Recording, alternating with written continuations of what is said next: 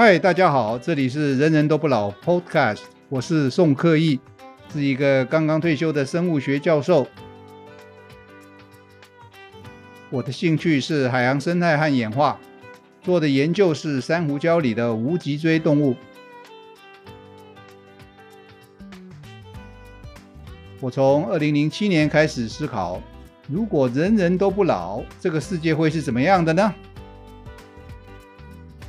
持续写作累积了许多有意思的议题，连我自己都感到惊讶。近期决定要换个方式，倾听别人的意见和想法。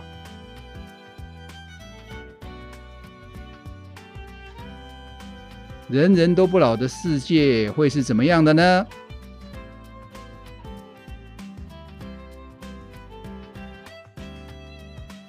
看看你有什么想法。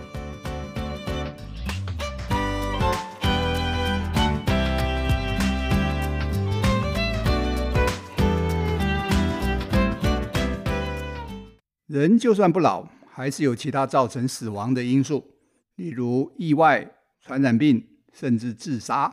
跟长期衰弱和老化对比，这些死法比较突然，亲人经常难以接受，和死亡连结的悲伤特别的深刻。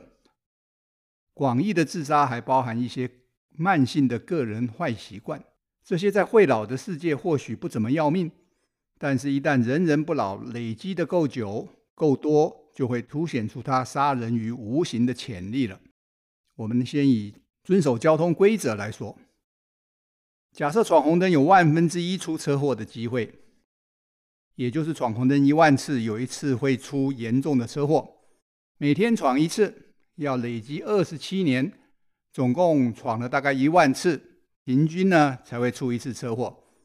一辈子开车的年限算五十年好了，平均会因为闯红灯而出两次车祸，根据概率呢，或者或然率来推估呢，还是有百分之十六的人呢，一辈子闯红灯，但是可以一次车祸都没经历过。不老的人可以活一千年，平均啊、哦，每天闯一次红绿灯，一辈子呢就有四十次重大车祸，而完全没碰到车祸的机会呢，是是十的负十六次方，也就是不可能。原本万一才会发生的事，一旦人人不老，闯红灯次数多了，累积起来，意外车祸就变成保证会发生了。回过头来说呢，习惯闯红灯的人，一天只闯一次吗？闯一次红灯真的只有万分之一出车祸的机会吗？我们来看看实际的统计啊，台湾在二零零一年因为交通事故死亡的有四千八百人。这个数字随着年代而变动，基本上呢有减少的趋势。这个数据如果配合上台湾人的生命表，因为交通事故而减少的寿命呢，平均的人，全部的人平均起来损失不到一年。死亡交通事故当事人的平均减少了三十一年的寿命。这个简单的推算当然得做一些假设了哈，例如死亡事故和年龄是无关的。根据上述交通事故死亡人数，在人人不老时，台湾将近两千四百万人，每年千分之一的死亡率下呢，死亡的人中就有五分之一是因为车祸，百分之二十。事故当事人每人损失一千年的余命，是刚刚原本的三十二倍。换个算法哈，假如每个人在人人不老的时候都遵守交通规则。没有人因为车祸而死亡，整体死亡率就可以打八折。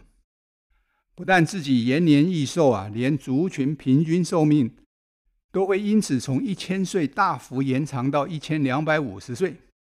看起来是小小的改变，竟然可以让每个人平均多活两百五十年。同样是遵守交通规则，在人人不老时候的效应可是惊人。到时候人的行为会有很大的改变吗？这个就很难说了。再来呢，就是坏习惯保证会致命。什么是坏习惯？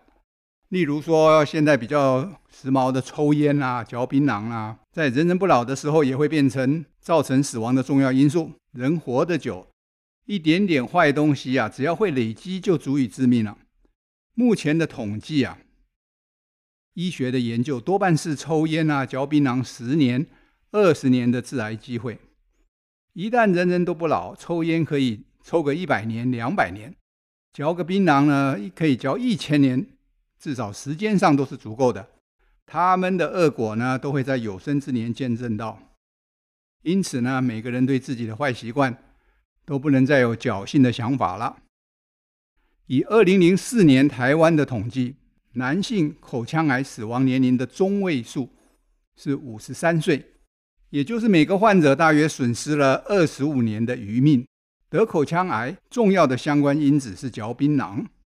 为了提神，为了交际呢，一定有比较健康的选择。抽烟啊，嚼槟榔算是严重的，因为一二十年下来就已经累积出明显的致癌效果。有些人说啊，反正嚼了二十年的槟榔，人都已经老了，死了也划得来。人人不老的时候，损失的却是千年的未来岁月，因为那个时候活着的人，每个人都有一千年的余命。而且呢，这些都是和年轻人一样的健壮岁月啊。重金属也可以累积，还有什么在人人不老的时候会变成致命而且需要管制的呢？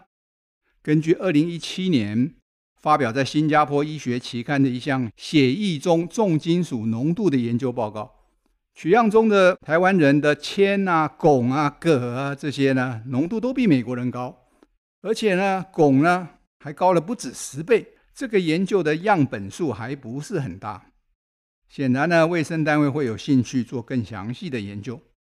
所幸呢，这些平均值目前都还没有达到明显危害健康的程度。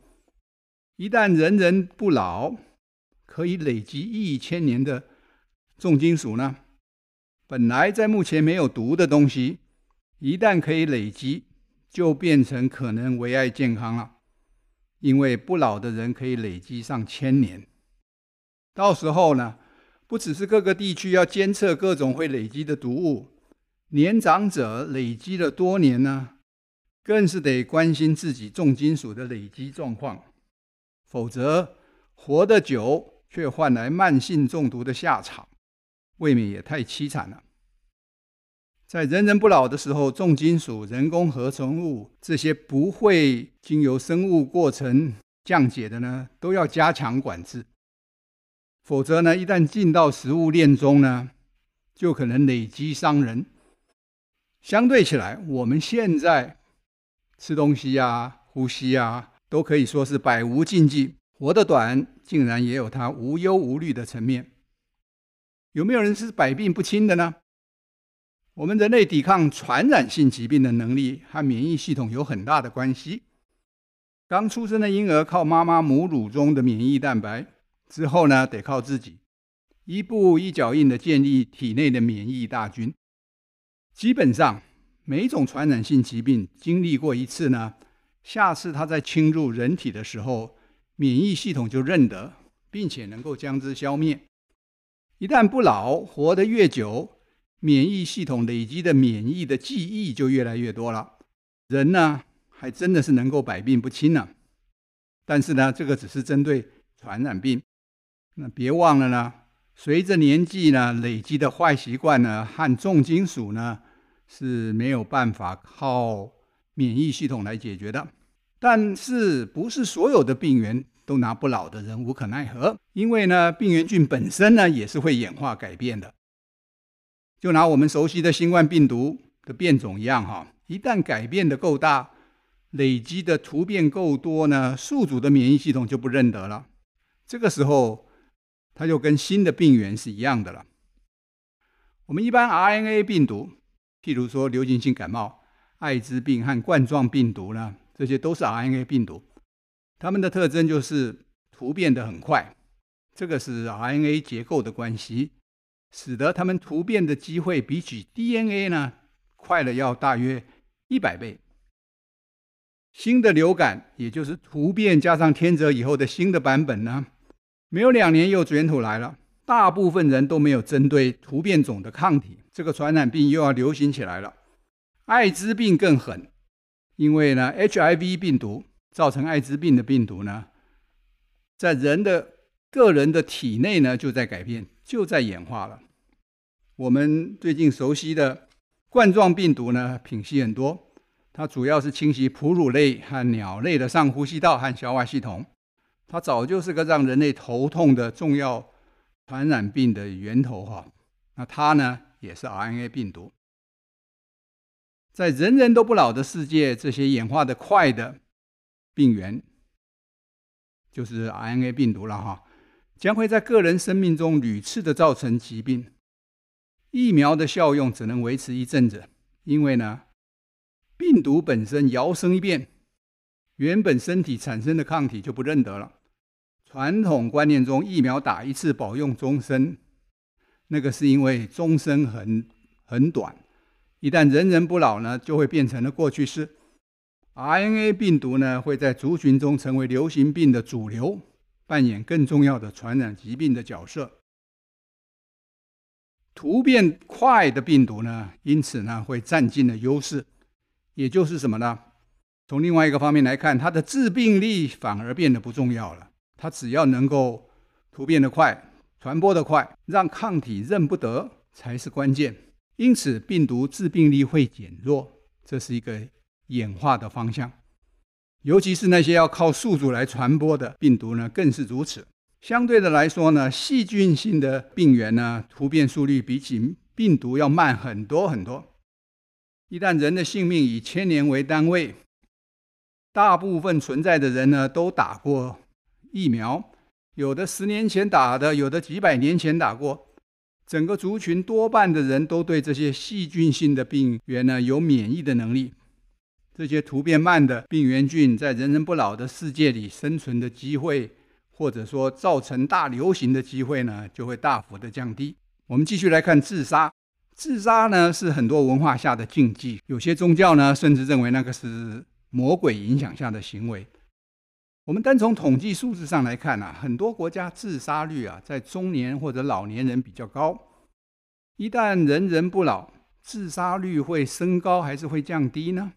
根据二零零二年世界卫生组织统计啊，全球人死亡中呢，有百分之一点五是自杀的，比起暴力伤害致死占百分之零点九八，比起乳癌占百分之零点八四都还要高。人们呢，一旦免于老化，许多死因消失，相对的呢，自杀将占死亡原因中更高的比例。目前老人的自杀单纯是因为年岁高，还是因为老化呢？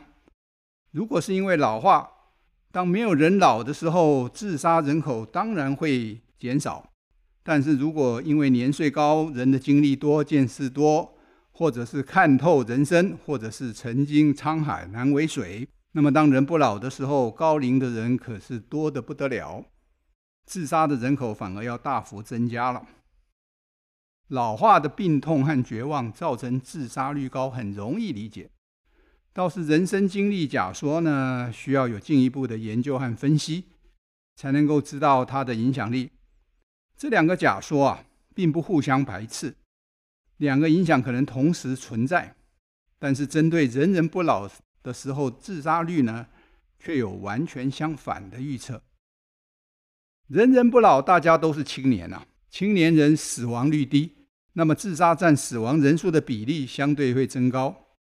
我们举一些实际的数字哈，已经开发中国家自杀占青年男性死亡率呢，可以高达百分之三十。这个是因为他们其他死亡的原因都很少了。这个难道表示在人人不老的世界的时候，世界将近有三分之一的人是死于自杀吗？以美国为例，在青年男性中的死亡，它占占了第二位，仅次于意外死亡。如果依依照之前针对交通意外的计算方法，如果没有人自杀，可以使不老的人寿命平均增加四百年。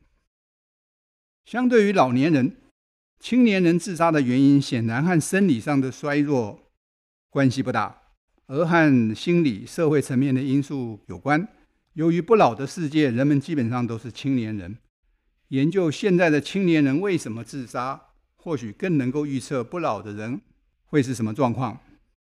由于各种文化对自杀的态度差异很大，甚至随着时间呢，观点都在改变之中。不老世界的自杀率预测啊，有很大的不确定性。